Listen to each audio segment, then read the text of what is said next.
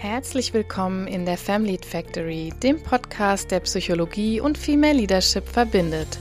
Mein Name ist Silke Rouge, ich bin Psychotherapeutin und Coach und ich möchte dir helfen, dich selbst besser zu verstehen, damit du mit einer guten Lebensqualität in Führung gehen kannst.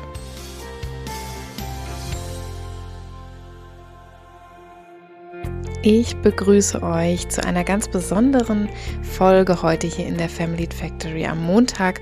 Und zwar ist sie besonders, weil ich heute das erste Mal nicht alleine in meinem kleinen Tonstudio hier sitze bei der Aufnahme, sondern ich habe mit meiner langjährigen Freundin, der promovierten Psychotherapeutin Dr. Svenja Kreling gesprochen.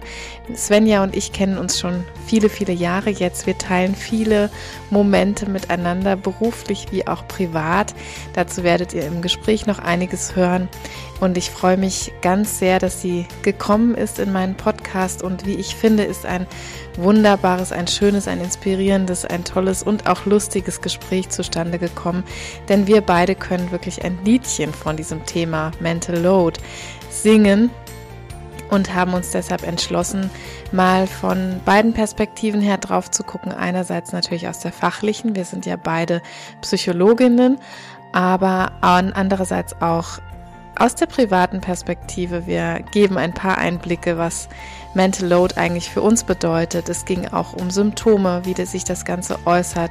Es ging um Bewältigungsmöglichkeiten und es ging aber vor allem auch ein bisschen um den gesellschaftlichen Aspekt, der in diesem Thema drin liegt, denn nicht umsonst leiden häufig die Frauen, zumindest gefühlt viel, viel mehr unter der mentalen Last. Aber ohne viel Vorrede möchte ich euch jetzt losschicken und euch viel Freude bei diesem Gespräch wünschen mit Dr. Svenja Kreling und ich hoffe, es gefällt euch und inspiriert euch genauso wie es mich inspiriert hat. Viel Spaß!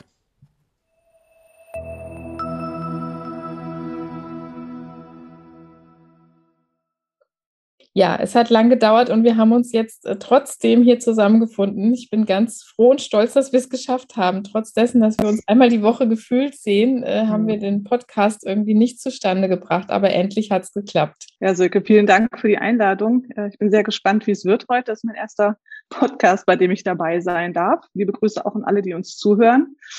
Genau, und jetzt bei der Folge, wie viel ist das? Die fünfte, sechste? Ähm, Gefühlt die 20. Es ist circa okay. 2021, sowas rum müsste oh. das sein. Okay, gut. Dann äh, habe ich mehrere zusammengefasst in meinem Kopf. Äh, aber da sind wir ja gleich beim Thema Mental Load. Ne? Man kann nicht alles auf dem Schirm haben. Absolut. Ja, hättest du jemals gedacht, dass du hier im Podcast landen würdest eines Tages? passieren sehr viele Dinge, von denen ich nie davon ausgegangen werde, äh, ausgegangen bin, dass sie mal äh, auf mich zukommen werden. Aber äh, unverhofft kommt oft und umso schöner. Nee, also dass es uns hierher verschlägt, hätte ich wirklich nicht gedacht. Also gemeinsame Projekte hatten wir ja schon ein paar und das ist äh, äh, dass wir immer so auf, auf dem Weg zu neuen Ufern sind. Das hätte mich nicht gewundert, aber einen Podcast hatte ich ehrlich gesagt nicht gedacht. Ja, siehst du. Aber du bist Leaderin, du bist Female, also was, wie könnte es besser passen, als dass du heute in diesem Family genau. Factory Podcast bist?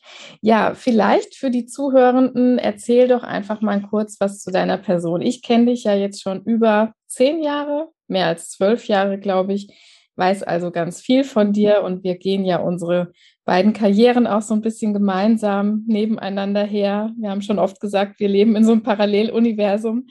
Aber für genau. die Zuhörenden erzähl doch vielleicht mal was zu dir, wo du gerade stehst, was du machst. Genau, also wir haben so leicht zeitversetzt ja äh, zueinander Psychologie studiert. Ich habe dann äh, nach dem Studium in Marburg äh, bei der Christoph Donier Stiftung noch gearbeitet. Das war eine ähm, private Ambulanz für Expositions-, Konfrontationsverfahren. Da habe ich sehr viel lernen können, so in den ersten Berufserfahrungsjahren und ähm, bin dann am Ende meiner Psychotherapeutenweiterbildung in die Klinik gegangen, eine Psychiatrie hier in Hessen, wo ich immer noch tätig bin und seit 2016 leitende Psychologin bin. Ähm, genau, und da sammle ich jeden Tag neue Eindrücke in dieser Position. Also wenn die Führungsposition eins ist, dann nicht langweilig. Ähm, kämpfe mit den täglichen Herausforderungen zwischen äh, Mitarbeiterführung, Projektmanagement, äh, dem Chaos der Akutpsychiatrie, was ja natürlich dann äh, auf therapeutischer Ebene auch noch immer nebenbei mitspielt und dann natürlich auch dem Chaos im Privatleben. Also ich habe zwei Kinder, bin verheiratet, ähm, eine dicke Katze, ähm, keine Ahnung, Freundeskreis, Hobbys, das ist ja auch noch zu managen gilt. Ähm, ja, ich überlege gerade, was gehört sonst noch dazu?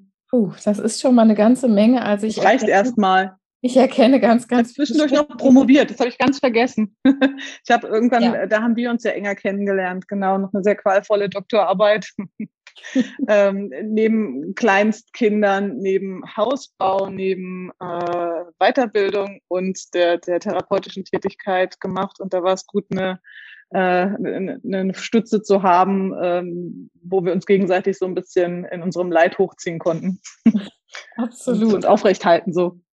Das kann ich nur absolut zurückgeben. Ja, also du hast gerade schon so viele Stationen erzählt und auch so viele Schnittmengen natürlich zu meinem eigenen Leben. Ähm, das Ganze kann ich super gut nachvollziehen. Die eigentliche Tätigkeit, die man hat als Führungskraft, und die ganzen Sachen, die nebenher laufen. Du bist ja auch Ausbildungssupervisorin, das heißt, du hast auch noch Aufgaben und Ausbildungsaufgaben, was die hm. Therapie Auszubildenden angeht. Also eine ganze Menge, was man da parallel am Laufen hat. Und ähm, bevor wir jetzt vielleicht so richtig ins Thema reinstarten, was ist denn Mental Load eigentlich für dich? Also wann hast du das letzte Mal gemerkt, oh Mann, mein Gehirn ist ganz schön zugeparkt? vor fünf Minuten ungefähr. Also ich, nee, äh, ich, Mental Load ist irgendwie was, was in den Alltag gehört für mich. Also das ist natürlich nichts Angenehmes, aber ich glaube, jeder, der sagt, ich kenne das gar nicht, der ist entweder ein sehr glücklicher Mensch äh, oder lügt sich selber ein bisschen. Ja, ein sehr also einsamer. Also, oder ein sehr einsamer. genau. Also ich glaube, gerade wenn man so verschiedene Tätigkeitsfelder, verschiedene Lebensbereiche äh, bespielt, in Anführungsstrichen, äh, dann ähm, kommt es automatisch dazu, dass man einfach viel auf der Agenda hat und dass man viel, ähm, ja, viele To-Dos, viele Dinge, wo man weiß, da habe ich die Verantwortung für oder das ist mir wichtig, da möchte ich mich auch drum kümmern oder ich muss mich drum kümmern aus einem Sachzwang. Ähm, ja, dann kommt es automatisch, dass sich im Hirn so ein bisschen was anstaut. Das, ich vergleiche das manchmal mit so einem, wie so eine Regentonne, so ein Wasserfass. Und äh, man muss halt gucken, dass es nicht überläuft, aber ähm, da ist manchmal, da kommt ganz schön viel zusammen. Mhm. Ja, das finde ich total ein total gutes Bild. Ich, du weißt, ich kann ja immer sehr viel mit Metaphern und Bildern anfangen und das finde ich wirklich gutes Bild, dass man, ja, und mal hat man ja irgendwie auch mehr Einfluss, was in dieses Fass reinläuft, so alles, und mal hat mhm. man gefühlt überhaupt keinen Einfluss drauf. Aber du hast schon so ein wichtiges Stichwort genannt. Ich finde so dieses, wo man selber Verantwortung fühlt oder ähm, wie hast du es ausgedrückt, da wo man sich auch gern drum kümmern möchte. Das sind so wichtige Stichworte für mentale Last, finde ich, oder? Also es sind ja einmal die Dinge, wo man weiß, da ist man vielleicht formal zuständig an der Arbeit dann für ähm, Personalauswahl, zu gucken, dass irgendwie ähm, die Stationen ähm, gut versorgt sind mit den Mitarbeitern, dass die Mitarbeiter ihre Gespräche kriegen etc. Ähm, oder bei äh, meiner Tätigkeit als Supervisorin, dass ich mich da ähm, ja, ausreichend kümmere um die Supervisanten, ähm, auch ein bisschen Puffer für Notfälle einplane etc. Ähm, das sind alles so Dinge, wo ich weiß, das ist einfach meine Pflicht sozusagen, meine Verantwortung. Und dann gibt es aber noch andere Bereiche zum Thema Verantwortung, die so mehr implizit sind. Kann sein sowas wie äh, Geschenke besorgen für einen Kindergeburtstag oder mhm. einen Urlaub hin oder keine Ahnung, vielleicht auch sowas wie äh, bei dem einen oder anderen so Haushaltstätigkeiten. Ähm, das sind Dinge, ähm, wo man sich vielleicht auch so ein bisschen die Schuhe anzieht, sage ich jetzt mal. Ne? Also wo man sagt, da bin ich, fühle ich mich für verantwortlich, möchte ich mich drum kümmern. Mhm. Und ähm, ich glaube, diese beiden Quellen gibt's und ja, manchmal sind es einfach äh, sind einfach Dinge, die einem vor die Tür gekippt werden. Also wenn mir irgendjemand eine Aufgabe äh, hinwirft sozusagen, wo ich nicht Nein sagen kann oder wo ich vielleicht mich auch nicht äh, imstande dazu fühle, Nein zu sagen. Es gibt ja auch viele Menschen, glaube ich, die äh, können sich nicht gut abgrenzen und äh, kriegen dann immer mehr sozusagen ins Regenfass reingeschüttet. Ja. Wird irgendwann viel. Mhm. Glaubst du denn, dass das du hast gerade ja auch, auch Haushaltstätigkeiten und so ein paar Sachen mhm. genannt, Kindergeburtstagsgeschenke. Ähm, da läutete bei mir so ein bisschen das Glöckchen, dass ich denke, also glaubst du, das ist so ein weibliches Thema? Ist Mental Load ein weibliches Thema? Oder glaubst du, Männer haben auch Mental Load? Wir haben uns, glaube ich, irgendwann schon mal darüber unterhalten. Ja, ja, ja, ich hatte im, im Vorfeld dieser, äh, weil ich ja wusste, das Thema kommt jetzt bald auf mich zu, hatte ich auch mal Arbeitskollegen gefragt und äh, da war dieses Thema Verantwortung auch ein großer, großer Punkt. Also ich, ich habe auch überlegt, ähm, ich glaube, diese gesellschaftliche Entwicklung, Gleichberechtigung, Frauen äh, dürfen jetzt auch arbeiten, hat häufig so dieses implizite Häkchen von, ähm, aber bitte nur, wenn Haushalt, Familie etc. nicht zu kurz kommt. Also ich glaube, äh, dass da teilweise die, die Emanzipation, die äh, Gleichberechtigung noch nicht so weit ist, zu sagen, äh, wir fragen mal den Mann, der auf Dienstreise ist, wo er denn seine Kinder untergebracht hat. Ja. Sondern die Frau wird dann gefragt. Also wir hatten es ja auch schon mal andiskutiert, Frau Baerbock wird dann gefragt, was denn äh, ja. mit ihren Kindern passiert, wenn sie jetzt dann äh, Ministerin wird oder genau. geworden ist mittlerweile, ja. Und ähm, ich, ich, kann mir schon vorstellen, dass es tendenziell eher ein Frauenthema ist, weil Frauen, glaube ich, auch so aus der Erfahrung der Therapie eher zum Grübeln, zum sich Gedanken machen, zum ähm, sich auch klein machen neigen. Und ich glaube, dass das dann mit so einem latenten Schuldgefühl, wo Mental Load ja auch mit reinspielt, korrespondieren könnte irgendwie. Aber ich glaube, Männer, also bei so gewissen, wenn man überhaupt von Männern und Frauen, wir reden jetzt immer von den klassischen äh, binären Rollen, ne? aber ähm, mal sozusagen das Gendern außen vor gelassen, ähm, glaube ich schon, dass, dass Männer auch diese äh, Art von Belastung kennen. Vielleicht für andere Themen, vielleicht mhm. aber auch für die gleichen. Mhm. Ja, ich, ich äh, gehe da ein Stück wirklich mit dir, dass ich denke, das ist ähm, dieses Verantwortungsthema ist ein ganz großes Thema, Sorge tragen für und dann ähm, aber auch in die Richtung, was du gerade gesagt hast. Die Gleichberechtigung ist noch nicht so weit, als dass wir sagen könnten, Männer und Frauen oder ja, um eben nur binäre Schubladen zu bedienen, aber bleiben wir der Einfachheit halber dabei. Männer und Frauen übertragen sich selbst und bekommen auch übertragen die Verantwortung für ähnlich viele Bereiche. Ich glaube, da ist es einfach nicht gleich verteilt, als dass Männern oft so die Verantwortung gegeben wird oder sie sie sich auch selber geben für den Bereich vielleicht so Finanzen und Technik, also so die, die ähm, mhm. existenzielle Finanzschiene und die Technik vielleicht, so was das Haus, was das Auto betrifft oder wenn der Rasenmäher kaputt geht, die Klassiker. Und dass der Frau aber häufig die ganzen anderen Bereiche implizit oder explizit übertragen werden. Also sprich, ich glaube, meine Hypothese Hypothese ist so ein bisschen, dass die, die Anzahl der Verantwortungsbereiche bei uns Frauen einfach viel, viel mehr sind. Und da würde das absolut dazu passen, was du vorhin sagtest, wenn, wenn Frauen das alles eben ebenbürtig machen dürfen, arbeiten gehen, ähm, plus alles andere, was wir ja auch sehr begrüßen, dass wir das dürfen, dass damit aber einhergeht, wir tragen dann ein Plus an Verantwortung. Also der Job ist einfach nur noch eine weitere Baustelle, die wir zusätzlich bekommen haben. Also insofern ähm, finde ich auch, dass das wahrscheinlich einfach sehr ungleich verteilt ist, aber nicht, dass männlich gelesene Personen äh, überhaupt kein Mental Load kennen.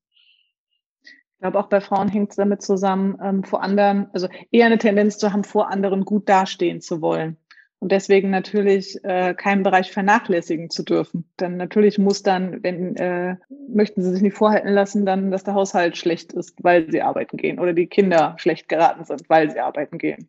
Ja. Also ähm, könnte mir vorstellen, dass das noch ein bisschen spezifischer weiblich ist, wobei man natürlich interessanterweise mal äh, in homosexuelle Partnerschaften gucken müsste, ne? Also die ja das aushandeln müssen. Wer kümmert sich um welchen Bereich, weil es da ja dann keine Rollen äh, Normative gibt. Ja, ja. Äh, ich glaube, es gibt, sogar, es gibt, sogar, Untersuchungen auch dazu. Ich habe die gerade leider nicht parat, aber ich habe schon Untersuchungen gehört, die das sich explizit angeschaut haben. Das wäre nochmal mhm. vielleicht was für die Show Notes, was ich nochmal aufnehmen kann, wer da näher reingucken möchte, weil ich es gerade einen sehr interessanten Punkt finde. Genau, aber ich glaube, da laufen wir Gefahr, ein weiteres Thema aufzumachen. Das zum stimmt, Thema das äh, stimmt. Rollenverteilung. Genau. Ein bisschen eingrenzen müssen wir es, aber ich glaube, Rollenverteilung oder Rolle der Frau ist sowieso noch ein Thema, was ich auf der Agenda habe und was mhm. bestimmt in dem Podcast hier noch Thema sein wird. Ja, ich finde das schon ein paar sehr spannende Punkte, die du jetzt aufgemacht hast. Ähm, Glaubst du denn, dass es bestimmte Glaubenssätze oder Überzeugungen gibt, die Mental Load begünstigen? Also wir haben es ja auch in der Psychotherapie mhm. ganz oft so mit den Überzeugungen, mit den Grundüberzeugungen zu tun.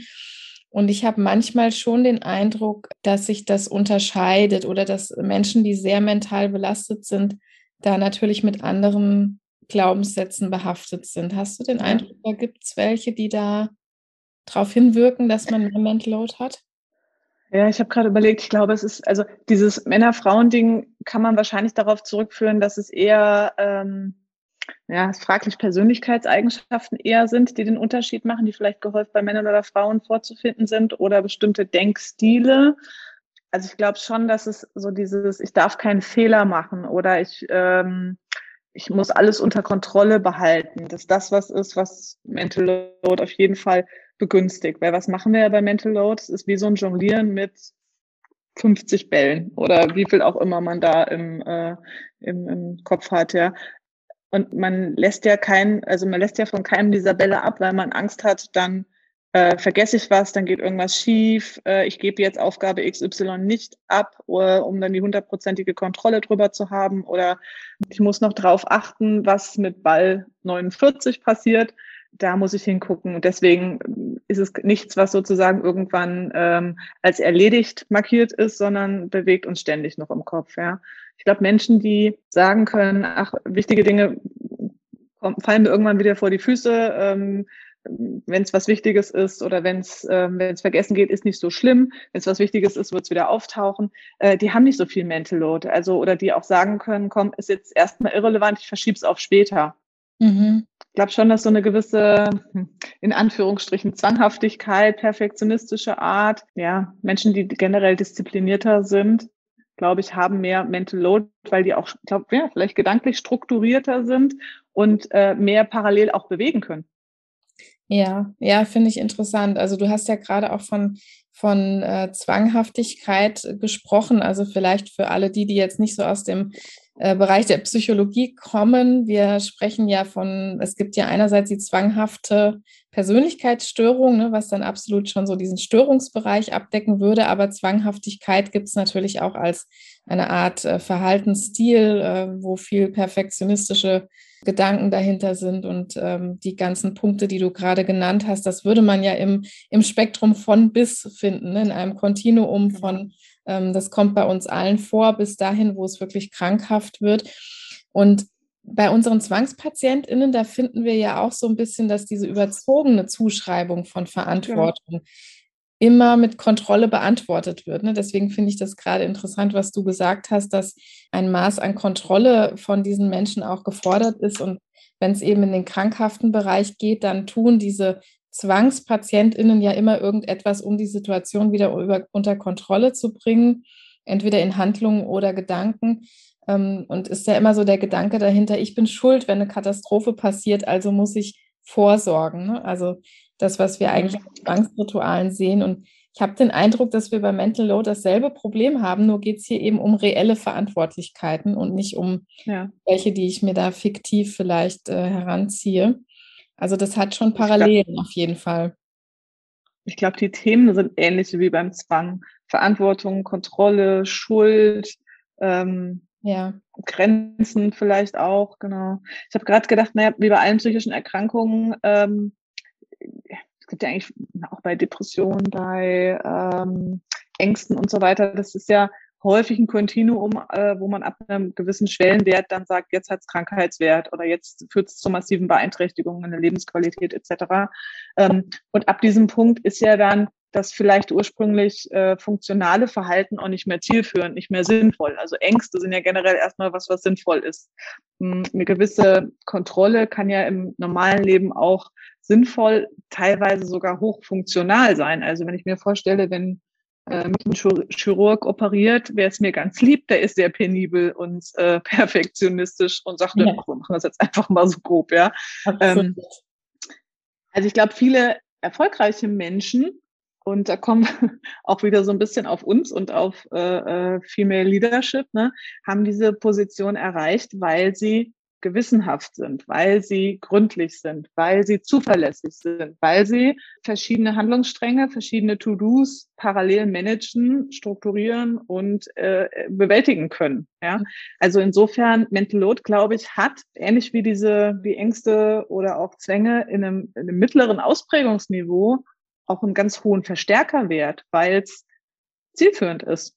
Also wenn ich mit verschiedenen Bällen äh, geistig jonglieren kann und kann äh, sozusagen ähm, meinen Freundeskreis bespaßen. Ich kann äh, in der Arbeit äh, gut mich auf die Therapie mit dem Patienten einlassen, denke noch dran, dass ich eine Präsentation für äh, eine Dozententätigkeit fertig machen muss.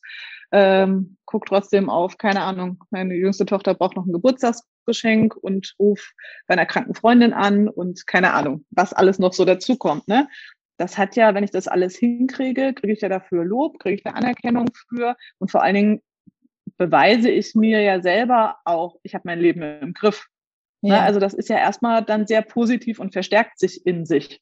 Das stimmt, da hast du absolut recht, ja. Und ähm, habe ich noch gar nicht so von der Seite gesehen, aber du hast natürlich recht. Also das hm, in meiner letzten Folge bin ich ja auch kurz darauf eingegangen, auf diese inneren Kritiker und auf die inneren Antreiber mhm. und dass wir tatsächlich die ja nicht total verteufeln dürfen, weil, weil sie uns alle auch dahin gebracht haben, wo wir jetzt sind. Und in unserer Leadership-Rolle mit Sicherheit das ähm, auf der einen Seite was Verstärkendes hat, auf der anderen Seite wir natürlich auch Personen sind oder, oder ich würde mal unterstellen, alle Führungskräfte Personen sind, die die Verantwortung eben auch nicht von sich weisen, sondern ja gerade ähm, diese Positionen eingenommen haben, weil sie sie angenommen haben. Ne? Und dass eben noch so eine Verantwortlichkeit mehr ist, die man natürlich dann auch gut bedienen möchte. Noch so ein Spielfeld sozusagen dazu gewonnen hat. Ich habe gerade überlegt, ob Menschen, die äh, auch wieder so ein Fachwort assoziativ gelockert sind oder vielleicht so ein bisschen zu äh, ADHS neigen, wie meine einer, äh, ob, äh, ob die mehr zu Mental Load neigen, weil einfach ähm, es gibt beim, bei der Achtsamkeit diesen Begriff von ähm, Monkey Mind. Also äh, ja. wenn wie so Affen, die auf verschiedenen Bäumen rumtouren, die Gedanken hin und her springen. Ähm, und Menschen, die so sehr assoziativ denken, äh, mehr zu Mental Load neigen. Ich, ich würde das, ähm, also jetzt mal, äh, ohne dazu eine empirische Studie gemacht zu haben, aber ich würde da auf jeden Fall gedanklich mitgehen können, auch wieder mit dieser schönen Metapher des, des Monkeys auf den Bäumen. Ähm, ja, weil natürlich man, man gleichzeitig auf vielen Hochzeiten tanzt und eben diese, ich glaube, es eine, das eine bedingt das andere, indem man nämlich die Verantwortung auch immer gerne annimmt und die, äh, die Schuhe gerne anzieht, wie du eben das so reingebracht hast in dem Fall werden es ja mehrere Bälle, die man jongliert. Und ähm, die Filterfunktion ist vielleicht hier ein bisschen eine, eine schlechtere in Anführungsstrichen, als dass Menschen, die diese Verantwortlichkeit nicht annehmen, am Anfang einfach weniger Bälle aufnehmen. Es ist einerseits mit Sicherheit die mhm. Leistungsbereitschaft, die damit reinspielt, auf der anderen Seite dieses auch ähm, Vermögen, das Ganze zu managen. Nur muss man immer wieder aufpassen, glaube ich, dass es nicht außer Kontrolle gerät. Ne? Also wir beide ja haben uns auch schon öfters mal privat unterhalten, wenn ähm, wir beide geneigt sind, äh, zu viele Bälle aufzunehmen oder sie uns zugeworfen werden und man sie dann nicht ablehnt, wie du eingangs schon gesagt hast. Das führt mich aber gleich nochmal zu so einem Punkt, woran merkst du denn eigentlich, dass du zu viel Last im Kopf hast? Also was sind denn bei dir so Symptome? Also woran merkst du einfach, dass es, dass es jetzt zu viel Mental Load ist? Wie äußert sich das? Ich wollte gerade sagen, wir sollten äh, auf jeden Fall den äh, Menschen da draußen nochmal sagen, also äh, nur weil wir Psychologen sind, kriegen wir das alles nicht besser hin als Otto Normalbürgerin. Äh, es kommt ja regelmäßig dazu, dass ich zu viele Bälle aufnehme, jongliere, dann poltert es irgendwie alles runter und äh, da muss ich mich wieder bücken und aufheben. also scheitern ja. und weitermachen, so das ist, äh, ist halt auch Alltag. Ne? Also ich merke das bei mir, äh, ich schlafe dann schlechter, ich bin genervter, ich bin gereizter, ja. ich bin irgendwie kürzer angebunden. Naja, keine Ahnung, meine Lust auf äh, Käse-Nachos steigt.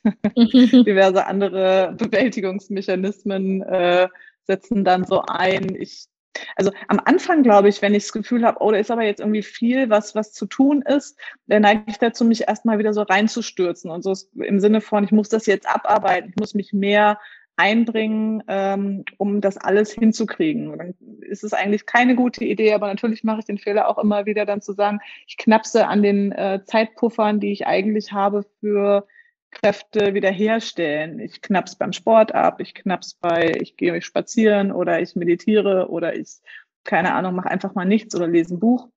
Genau, und dann, dann wird's eigentlich noch schlimmer und dann äh, ist irgendwann, ja, ich auf Deutsch gesagt, die Schnauze voll und muss mal drei Schritte zurückgehen und gucken, dass ich mir wirklich irgendwo äh, Luft verschaffe und mich dann auch zwingen, echt weniger zu machen. Also ich bin auch jemand, der viel Podcasts hört, aber wenn zum Beispiel, wenn ich dann merke, dass das stresst mich gerade, wenn noch mehr Input kommt, also wenn ich so gar nicht mehr viel reden möchte und ähm, alle Reize, die von außen auf mich einprasseln, einfach nur zu viel sind, dann ist es schon vier vor zwölf.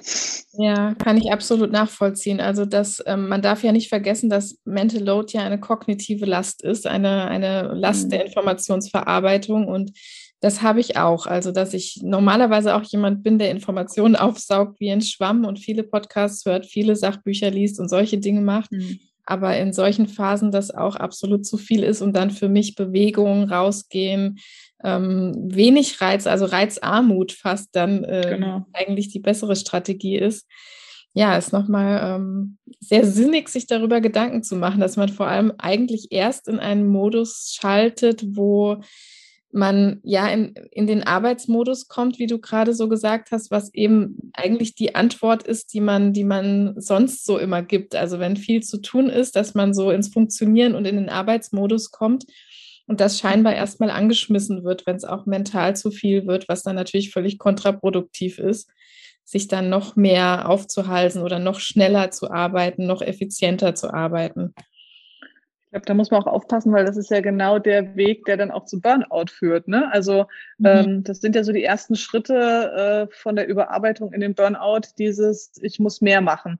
Ich strenge mich noch mehr an. Ich schränke noch mehr die Dinge ein, die mir eigentlich gut tun, einfach weil sie Zeit kosten und weil sie aufschiebbar sind. Äh, ich sage mal, die Dinge an der Arbeit sind leider Gottes schwieriger aufschiebbar als äh, die, die privaten Dinge. Ja, Wobei es eigentlich genau die sind, die einem Kraft geben und äh, die es verdient hätten, nicht aufgeschoben zu werden. Ja, aber ähm, ja, gerade so, also in diesem Rush, wo man dann drin ist, setzt man halt häufig die falschen Prioritäten. Das kann man mit Abstand betrachten, aber in dem Moment vielleicht nicht. Aber ähm, was sind denn deine äh, Symptome bei Überlastung oder bei zu viel Mental Load? Äh, mich würde mal interessieren, ob das, ob das ähnliche sind oder ob das so individuell ziemlich verschieden ist. Ja, ich habe äh, tatsächlich auch im Vorhinein natürlich so ein bisschen drüber nachgedacht. Also der, das schlechtere Schlafen ist bei mir auch eins und ich glaube, das kennen unsere ähm, mhm. perfektionistischen und Zwangspatientinnen auch ganz gut. Dieses Thema Schlaf und auch die depressiven Patientinnen kennen das ja ganz gut, dass es zuerst mit dem pathologischen Grübeln und dem, den Schlafproblemen anfängt. Das ist bei mir auch ein ganz großes Thema. Ähm, wobei ich das äh, Gottlob nicht so oft habe. Ich habe eigentlich eine ganz gute Schlafqualität, aber wenn es ähm, hart auf hart kommt, dann ist das wirklich auch was, was sich zuerst meldet. Ähm, bei mir kommt Appetitlosigkeit dazu tatsächlich. Also wenn es im Kopf zu viel wird, dann wird der Appetit weniger. Ähm, das schwankt aber dann auch so ein bisschen. Also ich würde sagen, das ist so ein fast wie so ein innerliches Auszehren. Also, dass ich dann sehr gucke, dass ich so die, diese ganzen Sachen abgearbeitet bekomme, sowohl im Kopf als auch in der Pragmatik und dass dann ich immer weniger auf mich achte. So würde ich es vielleicht mal überschreiben. Mhm. Also, dass ähm, ich dann so für, für die Basics überhaupt mir keine Zeit mehr nehme, sei es Sport und Spazieren gehen, sei es gescheit essen, ähm, Pausen machen, Schlaf, also all das, was man seinem Körper eigentlich so Gutes tut, fällt dann so ein bisschen hinten runter. Ähm, und die Genervtheit, Gereiztheit, das ist auch ein ganz großes ja. Ding, dass ich merke, je weniger mentale Kapazität, desto gereizter. Und ich glaube, wir beide haben ja auch Kinder. Also da merke ich es dann an allererster Stelle, glaube ich, dass ja. man da ungeduldiger ist und Dinge schneller abgearbeitet haben möchte ähm, Arzttermine und sowas alles im Weg ist und einen das sehr nervt, also was sonst einfach ein Routinetermin ist, dass mich das dann alles sehr äh, nervt einfach. Ja. Und abschalten, also abschalten an sich, was man nötiger hätte, macht man, glaube ich, auch deswegen weniger, weil man es ja gar nicht mehr genießen kann. Also ähm, ein Symptom, was mir noch einfiel, ist, dass meine Gedanken dann halt ständig bei diesen offenen Themen sind. Auch wenn ich dann spazieren gehe oder so, dass ich merke, ja. sei es ein privates Thema oder ein Jobthema, ich, ich klebe dann da irgendwie dran und ähm, zum Beispiel in Ruhe auf der Couch liegen und einfach mal aus dem Fenster gucken mit einer Tasse Kaffee oder äh, ein Buch lesen oder sowas.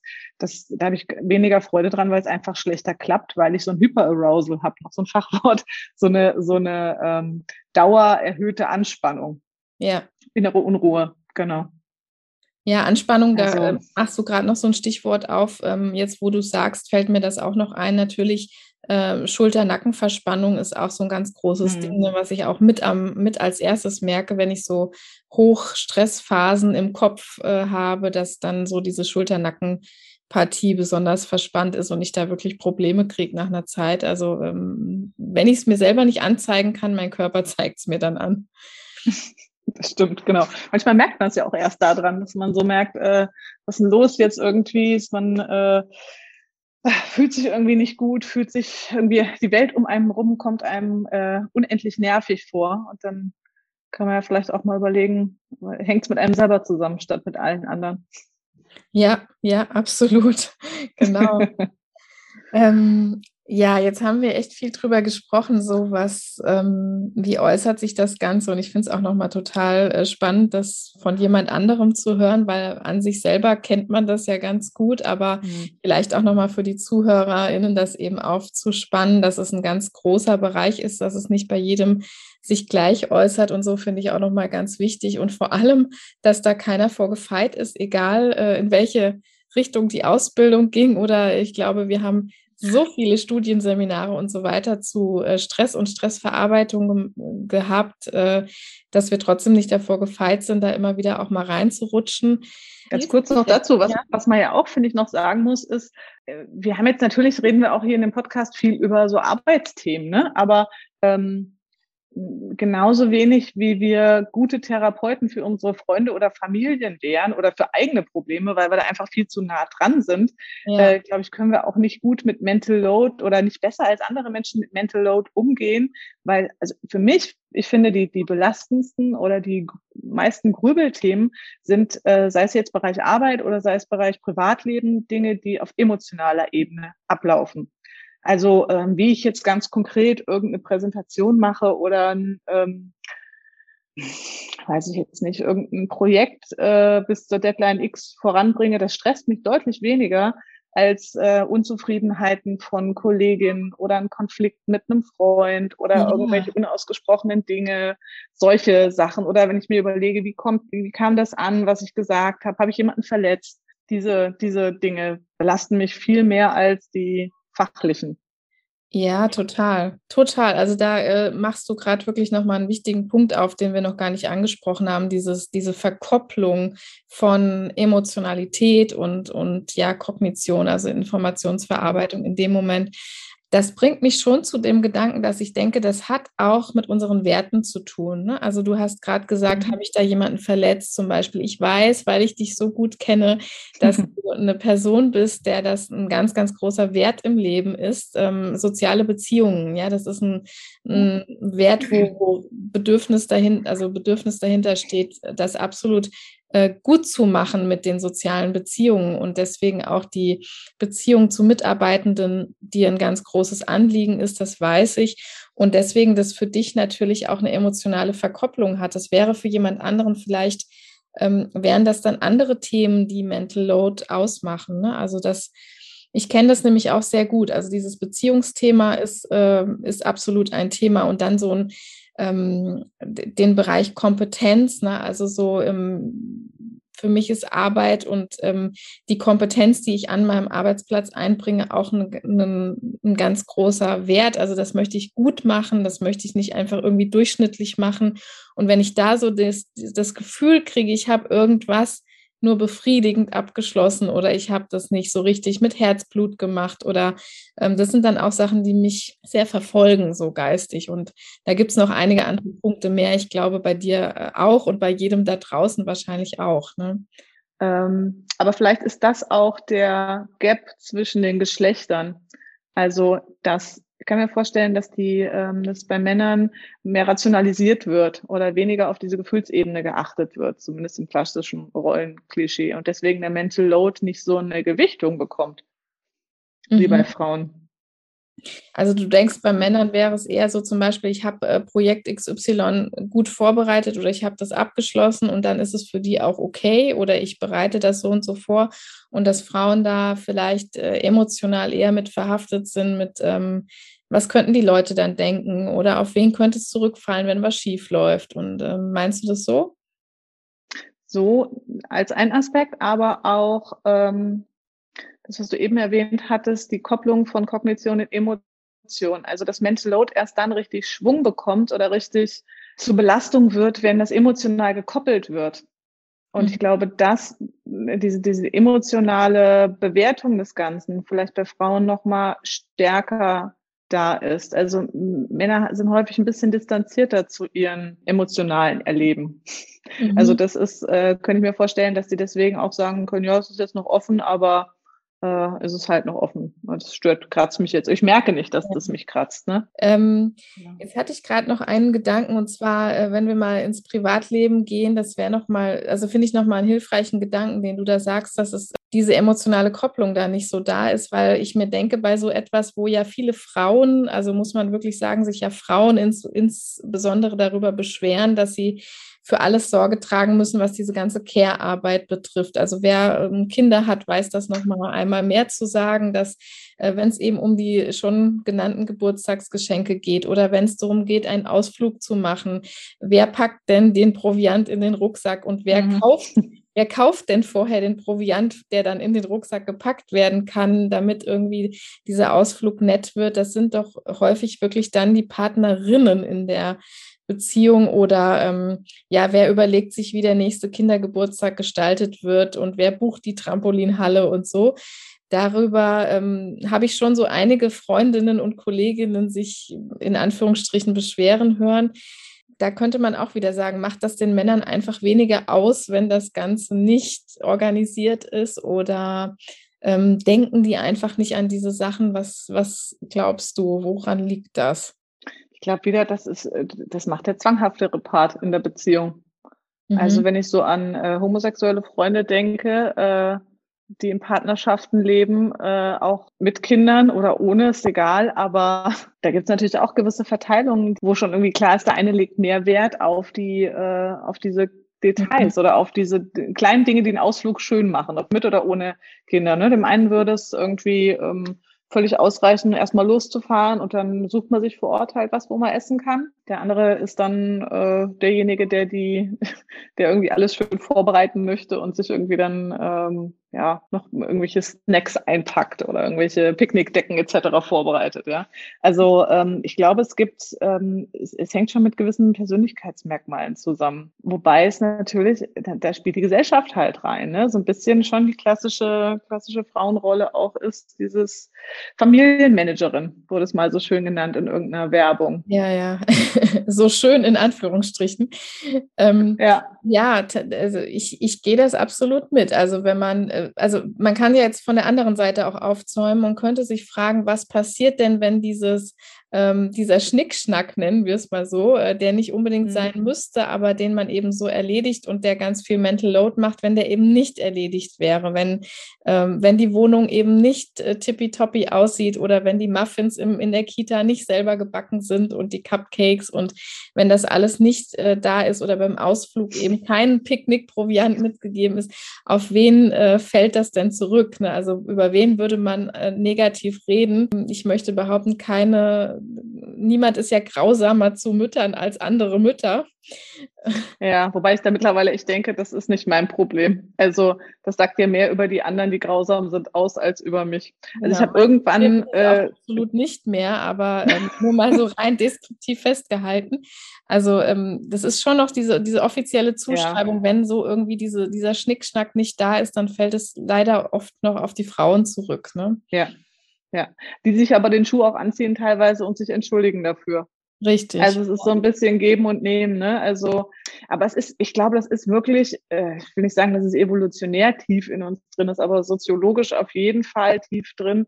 Äh, ich würde mich jetzt schon als Feministin und als äh, gleichberechtigte und, und äh, moderne Frau beschreiben. Trotzdem, äh, wenn man dran denkt, irgendwie, wer kümmert sich um die Kinder, natürlich fällt mir sofort die Frau ein und nicht der Mann. Ja. Und ähm, äh, wenn es darum geht, äh, meine Tochter möchte sich mit einem anderen Kind verabreden und ich habe von den Eltern die WhatsApp-Nummern oder Handynummern, schreibe ich die Mutter an, schreibe ich nicht den Vater an. So mhm. liegt vielleicht auch daran von Frau zu Frau und nicht von Frau zu Mann, keine Ahnung. Aber ich gehe jetzt eher mal davon aus, dass die Frau zuständig ist für die Organisation. Ja, das ist mhm. das ist so, ein, so eine schnelle Falle, in die man reintappt. Ja, da sagst du gerade was, ne? Vielleicht könnten wir da auch dazu beitragen, ja. äh, dass wir das einfach mal bewusst andersrum machen und den Männern einfach auch mal Mental Load zuschustern sozusagen und die äh, ja. Dates ausmachen zu müssen. ich habe gerade gedacht, wenn ihr das nächste Mal zum Grillen zu uns kommt, frage ich deinen Mann nach einem Salat und nicht dich. Ja, ja, ja darfst so, du. Obwohl wir, an man muss ja sagen, wir beide leben ja in Beziehungen und haben es ja wirklich gut, was äh, die Beteiligung unserer Ehemänner ja. an, äh, sowohl an der Beziehung als auch am Haushalt als, als auch an der Care-Arbeit äh, betrifft. Also wir sind da, glaube ich, äh, reden hier aus absolut privilegierten Partnerschaften. Ja, da lassen wir nichts auf unsere Männer kommen. Nein, nein, nein.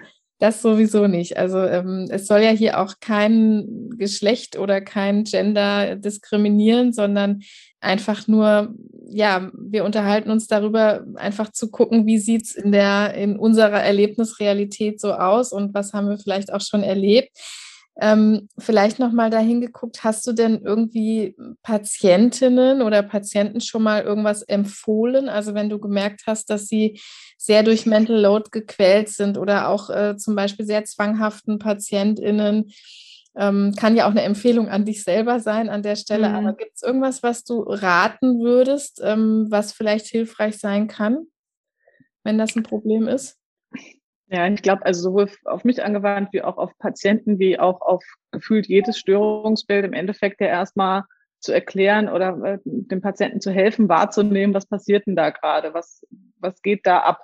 Mhm. Ähm, weil erst wenn die Patienten oder die Betroffenen sehen können, äh, wie ist denn eigentlich der Mechanismus, da wiederholt sich immer wieder dasselbe Schauspiel sozusagen, können sie ja auch entscheiden, möchte ich das so haben oder möchte ich das nicht so haben? Und ich finde, zu dem Wahrnehmen gehört auch zu verstehen, warum habe ich denn das Gefühl, verantwortlich zu sein, mich da ähm, hinterklemmen zu müssen, ähm, nicht einfach äh, abzuwarten, ob ähm, der Partner, die Partnerin oder die, die Kinder selber für Sachen sorgen, die mitzunehmen sind zum Ausflug. Ne? Warum lasse ich nicht mal darauf ankommen, sondern fühle mich als diejenige verantwortlich, die da ähm, die Sachen einpacken muss. Genau, und dann muss im Endeffekt jeder eine Entscheidung treffen. Ich meine, Mental Load, man kann das ja so machen mit diesem Ich bin für alles zuständig. Ja. Dann sollte aber auch klar sein den Betroffenen, was für Konsequenzen hat das. Das heißt äh, zunächst erstmal, dass es eine ungemütliche Zeit für den oder diejenige ist und dann ähm, also anstrengend, stressig, ähm, dass diese ganzen besprochenen Konsequenzen auf einen zukommen. Und dann aber auch, dass man natürlich dem Umfeld auch beibringt, ähm, ich klemme mich ständig dahinter, ich bin dafür zuständig und auch zukünftig wird es ja dann so darauf hinauslaufen, dass ähm, man für immer mehr Bereiche als zuständig von außen erklärt wird, weil ähm, ja, man, man zieht ja alle Zuständigkeiten an sich ran. Und auch sich selber vermittelt man das ja. Ich, also dieses Konzept von, ich muss die Kontrolle behalten, ich muss mich um alles kümmern, das verfestigt sich ja dann immer weiter. Man kommt immer schwieriger dann raus. Und natürlich, also man manövriert sich zum einen irgendwie in Burnout und zum anderen in eine, wahrscheinlich in eine Depression. Man kommt irgendwann in dieses Bild, was man bei Patienten oder wir bei Patienten ja tagtäglich sehen, dieses, die funktionieren halt nur noch. Also wie so Zombies, die laufen äh, an die Arbeit, kümmern sich um den Haushalt und so weiter, aber ansonsten ist da wenig. Also wenig, was irgendwie diese Work-Life-Balance ähm, jetzt mal mit allen Anforderungen auf die Work-Seite gepackt, äh, da ist nichts mehr an Live, an, an äh, sinnfreier Tätigkeit, einfach nur weil sie Spaß macht. Und das ja. äh, kann nicht auf Dauer psychisch und auch körperlich nicht gesund machen. Ja, total. Also das, ähm, das würde ich total unterschreiben. Ähm, du hast jetzt auch schon ein paar Mal übrigens das Burnout-Thema angesprochen als sozusagen eine Konsequenz, die passiert, wenn wir ähm, in diesem Funktionieren bleiben oder in diesem, ich muss alles erledigen, ich muss die Kontrolle über alles haben, ich muss noch mehr leisten, auch im Kopf noch mehr leisten. Wen das übrigens noch mehr interessiert, ähm, das weißt du jetzt an der Stelle noch nicht, aber nächste, die nächste Folge wird tatsächlich die Burnout-Folge sein. Also die kommt ähm, morgen heraus. Wir zeichnen jetzt gerade am Sonntag hier auf und morgen wird die Folge zu ähm, Gesundheit und äh, mit dem Thema Burnout rauskommen. Das heißt, eine Woche später wird hier unser Interview zum Thema Mental Load erscheinen. Also wen das nochmal näher interessiert, da spielt es nämlich auch eine ganz große Rolle, so dieses hochleistende Funktionieren. Das ähm, wird also morgen erscheinen. In dem Fall baut es dann unwissenderweise ganz nett aufeinander auf, hier unsere beiden Folgen.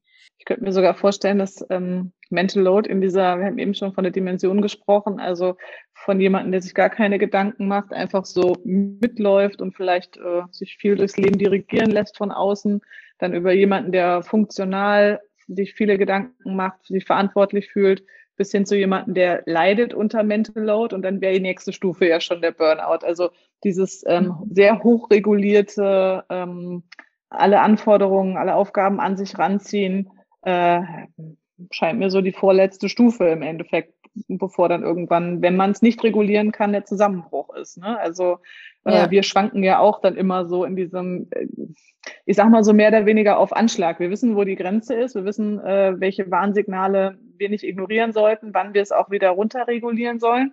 Ich kann mir vorstellen, dass Menschen, die das nicht ähm, so auf dem Schirm haben und es wirklich arg übertreiben, dann in so einen Teufelskreis irgendwann reinkommen und gar nicht mehr selber aktiv gegensteuern können.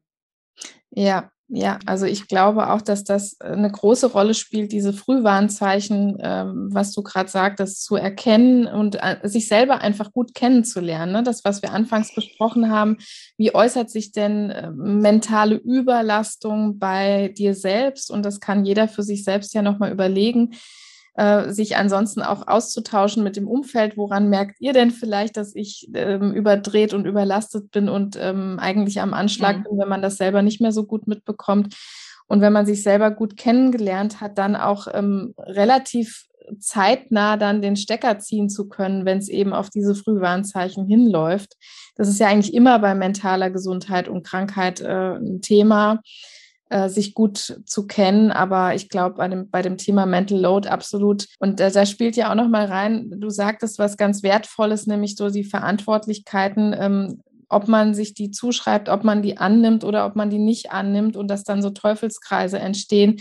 Das finde ich nochmal einen ganz wichtigen Punkt. Also auch zu erkennen, ich habe da eine Selbstermächtigung drin. Also ich habe da, hm. das ist für mich komplett was anderes, ob ich sage, ich möchte diesen Verantwortungsbereich übernehmen und dann mache ich das auch mit Herzblut und dann ist auch all das, was in diesem Bereich passiert, eigentlich kein wirklicher Distress, sondern dann habe ich mir diesen Schuh angezogen oder ob ich eben ähm, so leidlich äh, denke, ich müsste das übernehmen oder ich äh, nehme mir eben alles, was so äh, durch Zufall auf mich her strömt, auch noch dazu oder kriege irgendwas übergeben. Also dass ich erkenne, ich bin selber in der Position, entscheiden zu können, welchen Verantwortungsbereich nehme ich und welchen nehme ich nicht.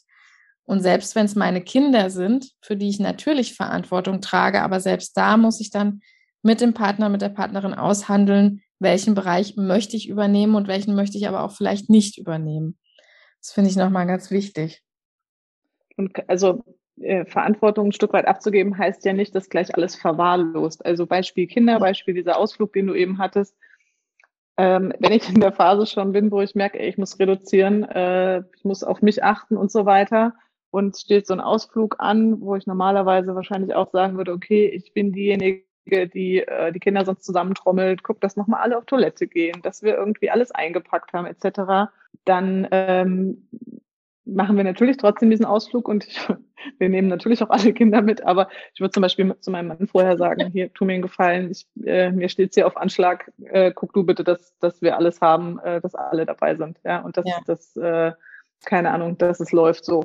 Ähm, oder, ähm, keine Ahnung, wir fahren dann einfach und ich sag mir, komm, äh, wir holen uns unterwegs was zu essen oder wir gehen dann rückzugs ähm, ähm, in die Pommesbude oder sonst wo und ich spare mir das Abendessen, weil ich da gerade ja. keine Kapazitäten für habe. Also auch da muss man einfach, ich glaube, ein, ein, ähm, ein Schritt wäre einfach zu sagen, die Ansprüche zu reduzieren. In der Phase, wo es zu viel ist, das machen, was unbedingt notwendig ist und ähm, ich sag mal, die Kür einstutzen.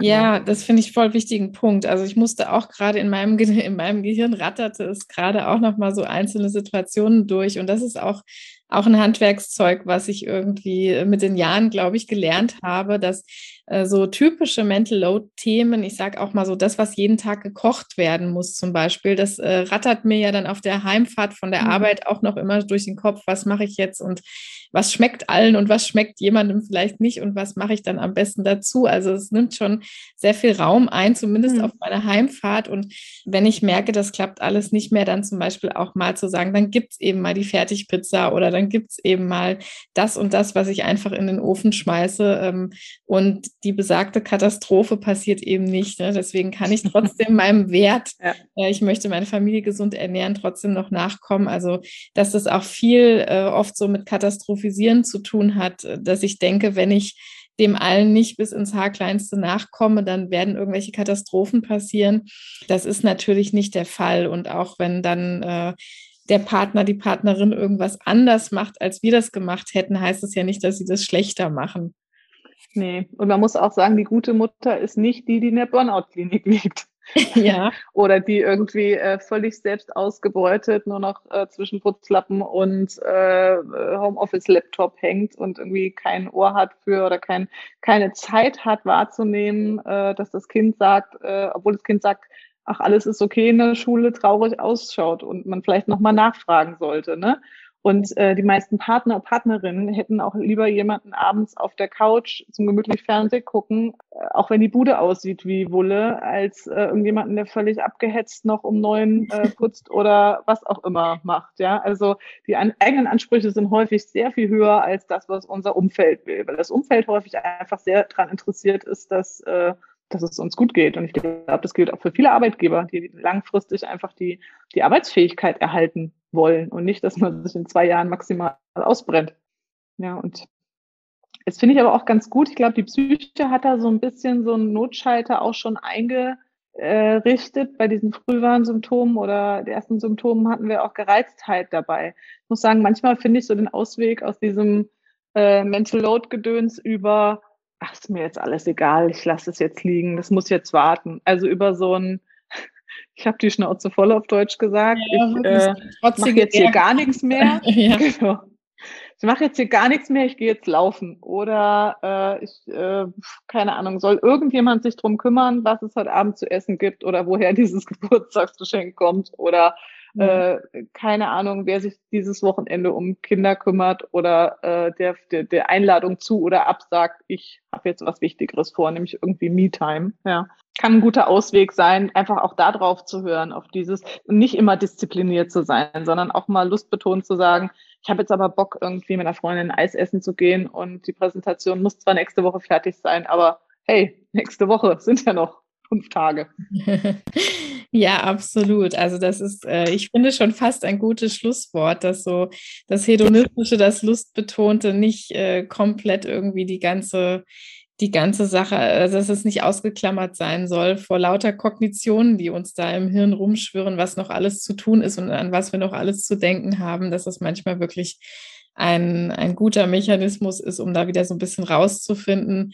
Äh, auch Galgenhumor ja mitunter, ne? das kennen wir auch ganz ja. gut, dass wir in, in, so einen makabren Galgenhumor äh, verfallen und auch das tut ja nachgewiesenermaßen der Psyche dann sehr gut in solchen Phasen der Überlastung wieder zu sowas ja. zurückzufinden. Also ähm, ja, ich fand, es waren jetzt äh, total hilfreiche und äh, tolle Sachen dabei, die man nach außen auch so mitgeben kann, wir hatten dabei auf jeden Fall zu überlegen, welche Verantwortungsbereiche ähm, oder welche Verantwortlichkeiten nehme ich überhaupt an, welche möchte ich annehmen. Wir hatten das Katastrophisieren dabei, dass also nicht äh, die Katastrophe passiert, wenn wir irgendwas mal links liegen lassen und uns vielleicht mental nicht damit beschäftigen, nicht drum kümmern. Du hast noch gesagt, die Ansprüche auch zu reduzieren. Manchmal muss es nicht äh, alles perfekt und auf den Punkt erledigt sein, sondern manchmal sind die, die Leute ähm, gerade mit dem Umfeld, mit dem wir es zu tun haben, mit ganz anderen Sachen zufrieden, nämlich wenn es uns gut geht, wenn sie, du hast gesagt, zum Beispiel gut unterhalten waren, anstatt inhaltlich alles perfekt war. Fällt dir noch was ein, äh, was ich jetzt vielleicht vergessen habe, was wir noch an wichtigen Punkten hatten? Ergänzend und wichtig ist da schon das Sprichwort. Also ich ähm, habe gerade noch mal gedacht, sich zu erden, insofern zu überlegen, was ist denn jetzt wirklich wichtig? Also was von dem, mit dem ich hier jongliere, ist Shishi und ist irgendwie Kirsche auf der Sahnetorte? Äh, ist es wirklich wichtig, dass, dass es hundertprozentig genau das Geschenk für das Kind ist, was besorgt werden muss? Oder reicht es einfach, ein Geschenk zu haben, so, mhm. ähm, was auch jemand anders besorgen kann oder was später abgegeben werden kann, wie auch immer. Also ähm, wie viel Energie kostet mich gerade dieser Faktor vom Mental Load und ist es das wert? Und was auch ähm, ja, kommen wir wieder auf Achtsamkeit. Was brauche ich jetzt eigentlich gerade? Also wird es mir eher gut tun? Auch das kann ja eine Entscheidung sein, ne? wenn ich abends merke, ich bin unruhig, weil ich weiß, äh, da kommt morgen so viel Arbeit auf mich zu und ich kann vielleicht nicht schlafen, kann es durchaus auch Sinn machen zu sagen, komm, setz mich noch mal eine Stunde an den Computer und arbeite schon was ab und weiß dann, okay, der nächste Tag äh, wird entspannter, bietet mir Raum für einen entspannten Spaziergang in der Mittagszeit und vielleicht noch mal ein Plausch mit Kollegen oder sowas, was mir mehr bringt, als wenn ich mich strikt an, nein, jetzt ist Feierabend halte und dann nächsten Tag mhm. keine Zeit habe, äh, vernünftig Pause zu machen, ja. Ansonsten würde ich noch ergänzen wollen, so als Bewältigungsstrategien. Ich denke, alles, was nicht kompatibel mit Grübeln ist und was auch eine körperliche ja, ja. Herausforderung irgendwie bringt, um, um die Stresshormone abzubauen, finde ich auch noch eine gute, ja, Lösungsstrategie oder einen guten Umgang mit Mental Load. Also mir selber hilft Sport total, einfach um, um irgendwie das Gefühl zu haben, man kann etwas bewegen und sei es nur die Hantel von äh, Boden bis über den Kopf so ungefähr ähm, oder zu laufen, dass man vorwärts kommt, ja, dass man äh, einmal komplett durchgeschwitzt ist, das ist ein unheimlich befriedigendes Gefühl und ähm, ja oder mit Freunden was zu machen, ja und ähm, das kann aber auch thematisieren von, von solchen Dingen sein, von Problemen sein. Also wenn wir beide uns treffen, das ist ja auch immer eine Mischung aus, wir sprechen über die Arbeit, wir sprechen über Probleme, aber wir sprechen auch über schöne Dinge und über Dinge, die, ähm, die wir planen und so weiter. Und danach geht's mir dann auch, wenn ich vorher den Kopf voll hatte, bin ich irgendwie nochmal einerseits angereichert und andererseits entlastet. Also sozialer Austausch ist, glaube ich, total wichtig. Ja, was ja auch wieder dieser Faktor ist, ne? auch das, das Hedonistische und auch diese sozialen Freizeitaktivitäten einfach nicht links liegen zu lassen, weil man den Kopf so voll hat. Das ist ja oft auch so, eine, so ein Fallstrick, ne? dass man denkt, ich habe den Kopf so voll, es ist so voller Informationen, so voller Dinge zu ab, abzuarbeiten, dass man äh, dann eigentlich sagt, nee, das, das Treffen mit der Freundin, das geht nicht auch noch, ich bin zu erschöpft dazu.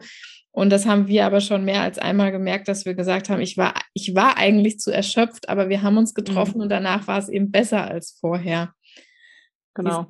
Das rückt alles nochmal in die richtige Priorisierungsstufe dann. Also wenn man, häufig spielt sich der Mental, oder der, natürlich spielt sich Mental Load im Kopf ab, ne? aber wenn man dann sich aus dem richtigen Leben rauszieht und nur noch mit sich und seinen Gedanken rumbrödelt, dann kriegt das ja eine immer höhere Wichtigkeit. Also am, am ja. echten Leben teilhaben, sich auf die Kinder einlassen, auf den, auf die Kollegen einlassen, da ein Schwätzchen mal halten, äh, fragen, wie die Befindlichkeiten sind und für sich was tun, die Freizeit auch aktiv gestalten und nicht einfach nur in die Gedankenschleifen auf dem Sofa hängen. Äh, das relativiert, glaube ich, vieles. Ja, absolut. Also das ist, ähm, macht es ja eigentlich, äh, man gerät in so eine Bubble und äh, ist mhm. dann in dieser gedanklichen Schlaufe eigentlich verhaftet. Ja. Ja, das stimmt. Ja, total gut. Also ähm, ich dachte eigentlich am Anfang, ich weiß schon alles über Mental Load, beziehungsweise ich habe das Thema schon äh, bis zum Anschlag durchdacht. Äh, und wenn man dann aber mit jemand anderem drüber redet, merkt man, wie viele Aspekte das doch noch hat und in welche Ecken das äh, überall reingeht ich würde auch behaupten, wir haben wahrscheinlich äh, jetzt auch in unserem, ich weiß nicht, wie lange wir sprechen, circa eine Stunde, schätze ich mal, haben wir nicht alles abgearbeitet, was es zum Thema abzuarbeiten gibt. Aber ich fand es total hilfreich, mit dir auch als Berufskollegin und Freundin darüber zu sprechen und glaube, wir haben schon eine ganze Menge Aspekte gecatcht und hoffe natürlich auch, dass wir die ein oder andere Hörerin, den ein oder anderen Hörer damit abgeholt haben und ähm, einfach nochmal inspiriert haben, drüber nachzudenken. Und so einige Bewältigungsstrategien waren ja auch dabei. vielleicht zum, zum allerletzten, zum Schluss nochmal, ähm, wenn du dir von der Gesellschaft, von mhm. Menschen, von der Politik, von deinem Partner, von wem auch immer was wünschen dürftest, was wäre das? Wo würdest du glauben, wodurch würde so Mental Load Belastung besser werden? Was wären vielleicht so Faktoren? Hast du da irgendwas? Ich überlege gerade, was könnte denn, was müsste denn passieren, dass ich weniger Mental Load hätte? Und ich bin mir, ich glaube, zu 95 Prozent könnte von außen das keiner abstellen oder verändern, sondern mhm. ich müsste was ändern. Ja, okay. Aber wahrscheinlich, wie gesagt, dieses, diese gewissenhafte Art bin ich halt. Ne? Ich, ich, die Affen in meinem Gehirn, die äh, springen halt gerne und ich glaube, das ist so eine Nebenwirkung. Aber ich finde, mir hilft es immer, wenn andere sagen, das kenne ich doch auch oder das habe ich doch auch ja. und mach dir nicht so einen Kopf, äh, brauchst doch da, also einfach so ein, so, ein, so ein Feedback zu kriegen, so einen Austausch zu haben, ähm, das finde ich kann schon entlastend wirken vielleicht auch Tipps von anderen, ne? also ähm, da offener drüber zu sprechen. Ja, also total. Da habe ich mich gerade sehr wiedererkannt in diesem Gedanken, wenn, wenn andere was dazu sagen und man kommt sich nicht mehr so alleine, schrägstrich mhm. anormal vor, wenn man durch diese Gedanken belastet ist. Was ich gerade noch gedacht habe, was mir auch immer ganz wichtig ist, ist so dieses, dieses Dissen von anderen Frauen zu unterlassen, ja, also so ja, ähm, andere Mütter, Schrägstrich andere Frauen. Es gibt bei Männern natürlich das, das Gleiche oder, oder bei allen Menschen das Gleiche, dass ich so sagen würde, viel mentale Last entsteht ja auch dadurch, dass wir uns gegenseitig fertig machen oder dass wir schnell so mit erhobenem Zeigefinger dabei sind, so ähm, also ich glaube, wenn das aufhören würde, dass man so sagt, oh, wie sieht, äh, wie sieht die Wohnung von der oder dem aus? Oder was hat das Kind irgendwie für Klamotten an? Oder was hat das Kind für Muffins mit in der Kita, wenn dieses äh, gegenseitige Dissen so, so gesagt aufhören würde, dann, ähm, dann wäre die Quelle von Mental Load, glaube ich, manchmal auch ausgetrocknet. Also es ist zumindest mein Gefühl, dass ja vieles, was sich so mental bei uns, besonders bei uns Frauen abspielt, immer wieder, mhm. das ist, ja, wie stehe ich eben vor anderen da oder werde ich meiner Rolle gerecht? Auch meiner Rolle als Chefin, als Vorgesetzte. Ne? Also sobald man so sehr auf dem Präsentierteller der Bewertung steht, äh, desto mehr mentale Last macht es mir. Und wenn ich so von diesem Pferd her aufzäume, dann würde ich sagen, ähm, wenn, wenn das versiegen würde, wenn diese Quelle versiegen würde, dann würde auch sehr viel Mental Load weniger da sein wahrscheinlich. Mhm. Und ich möchte nochmal die, die Frauen da draußen ermutigen, hört auf euch zu entschuldigen für eure unaufgeräumten Wohnungen, wenn Besuch kommt. Hört auf euch zu entschuldigen, dass irgendwas ja. nicht gut genug ist. Weil, also ich habe noch nie erlebt, dass wir bei irgendjemandem zu Besuch waren und der Mann hat gesagt, es tut mir leid, wie es hier aussieht. Wir hatten keine Zeit zum Aufräumen. Ja, stimmt. Abgesehen davon, dass die, dass die Wohnungen äh, meistens dann genauso aussehen wie unsere, nämlich so, als ob gelebt wird da drin. Total verrückt. Ja. Ich, ich, ich muss mich da manchmal auch zwingen, äh, das nicht zu tun, aber dann denke ich, naja, also wohne ja nicht alleine hier. Es ist ja nicht meine Wohnung, sondern da gehören ja noch mehr Leute dazu und die entschuldigen sich ja auch nicht. Also scheint es okay zu sein, ja. Und ähm, dieses Zuständigkeit auch wieder abgeben, da, da, da müssen die Frauen, glaube ich, auch auch selber aktiv werden. Ja, man kann sich ja irgendwie erstmal schlecht fühlen, aber das nicht auch noch weitergeben, weil ähm, ich glaube, das trägt auch dazu bei, dass natürlich immer Frauen weiter angesehen werden als die Zuständigen für den Bereich Haushalt, Kinder, Küche, ja. Kinder. Ja, ja, das ist, das ist total korrekt. Also auch, dass das so ähm, dann eben immer Selbstwert verkoppelt ist. Ne? Also wenn ich mir diese Bereiche mhm. auf die Fahne schreibe oder die anderen mir die auf die Fahne schreiben, dann hat es immer unmittelbar so diesen Rückschluss, wenn die Wohnung dann nicht aufgeräumt ist, dann bin ich irgendwie ein schlechter Mensch. Oder wenn die Präsentation nicht gut gemacht ist, dann bin ich ein schlechter Mensch, wo ich ja sagen würde, ähm, Leute, entkoppelt das wieder. Ne? Also es kann ja es kann auch eine rabenschlechte Präsentation geworden sein. Das ist ja auch okay. Es gibt auch schlechte Präsentationen. Deswegen äh, bist du aber als Mensch nicht weniger wert. Und weil die Wohnung vielleicht unaufgeräumt ist oder weil das Kind eine unpassende Leggings zum Oberteil anhat, bist du nicht weniger wert als Person. Also das hört sich für uns jetzt fast absurd an, wenn wir das so thematisieren, aber in vielen Köpfen ist es ja tatsächlich dieser Rückschluss, ne? wenn ich irgendwas nicht richtig mache, nicht richtig durchdenke, nicht zu Ende gedacht habe oder nicht erledigt habe, dann hat es irgendwie mit mhm. mir als Person was zu tun. Und das können wir uns auch, glaube ich, nochmal ganz groß auf den Zettel schreiben, dass das eben ja nicht zusammengehört. Genau. Ja, jetzt sind wir ans Ende vorgerückt und ähm, ich danke dir total. Es macht jedes Mal wieder so viel Spaß und ähm, klärt mich so auf im Kopf, mit dir zu reden, über welches Thema auch immer. Heute war es Mental Load und äh, du hast ganz bereichernd hier zu dem Podcast beigetragen. Ich danke dir. Schön. Freut mich, wenn es dir gefallen hat. Und ich wäre auch äh, sehr interessiert am Feedback der Hörerinnen, was äh, da zurückkommt, ob es denen auch gefallen hat. Und ja, vielleicht auch, gerne. was sie, genau, was, sie, was, was ähm, ihr da draußen einsetzt an Möglichkeiten, um euch vom Mental Load zu befreien. Fände ich auch nochmal interessant. Vielleicht gibt es da noch ganz coole Techniken, die wir noch gar nicht drauf haben. Das stimmt absolut. Also ähm, ihr wisst, wohin ihr schreiben könnt, entweder auf der Homepage über das Kontaktformular oder über Instagram, über LinkedIn. Die Kanäle sind, glaube ich, äh, zumindest den HörerInnen, die schon länger zuhören, jetzt bekannt. Ich schreibe es aber auch alles nochmal in die Show Notes und ihr könnt da natürlich auch gerne Feedback für Svenja Kräling hinterlassen. Und dann werde ich das alles mhm. gerne weiterleiten und wir diskutieren da bestimmt noch ein paar Mal öfter drüber. Genau. So, liebe Svenja, ich danke, danke dir und bis zum nächsten Mal. Hoffentlich gibt es ein nächstes Mal. Ich lade dich gerne nochmal in den Podcast ein, weil es so schön war und bestimmt gibt es noch das eine oder andere Thema, wo ich dich gerne noch anzapfen werde.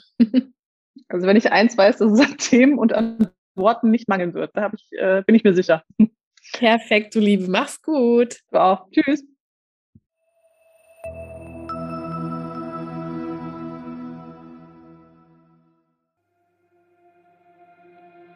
So, meine Lieben, das war das Gespräch mit Svenja Kräling. Ich hoffe, dass es euch genauso viel Spaß gemacht hat beim Zuhören wie mir beim Sprechen und beim Austausch über das Thema Mental Load. Wenn ihr Anmerkungen habt, Feedback habt, Fragen habt, ähm, alles, was ihr loswerden möchtet, könnt ihr loswerden an die bekannten Kanäle. Findet ihr, wie gesagt, alles in den Show Notes. Ich würde euch bitten, erübrigt doch die paar Sekunden und lasst uns, lasst mir eine positive Bewertung in eurem Podcast-Portal da, denn gerade im Anfangsstadium eines Podcasts ist das noch ganz, ganz wichtig, die Reichweite zu verbessern, die Sichtbarkeit zu verbessern. Ich wäre euch super dankbar, wenn es euch gefällt, dass ihr ja dieser Show hier, diesem Podcast hier ein bisschen noch auf die Sprünge helft, bekannter zu werden. Teilt ihn auch gerne mit euren Liebsten, mit euren Kolleginnen, Schwestern, Tanten, Omas, Müttern, Berufskolleginnen, wer auch immer euch einfällt, wer profitieren kann von diesen Themen hier rund um die weibliche Karriere, um Frauen im Beruf, mit oder ohne Kinder. Ich würde mich sehr, sehr freuen, auch vor allem, wenn ihr in meine Community kommt, euch mit mir verbindet über den Podcast hinaus, dann ist der beste Austausch möglich. Ihr habt in den letzten Folgen auch schon gemerkt, dass ich direkt Bezug nehme auf das, was ihr mir schreibt und es macht ganz, ganz viel Freude und dann merkt man einfach, wofür man das Ganze tut. Ich würde euch gerne wieder hier begrüßen in der nächsten Woche in der Family Factory am kommenden Montag. Macht's gut, tschüss!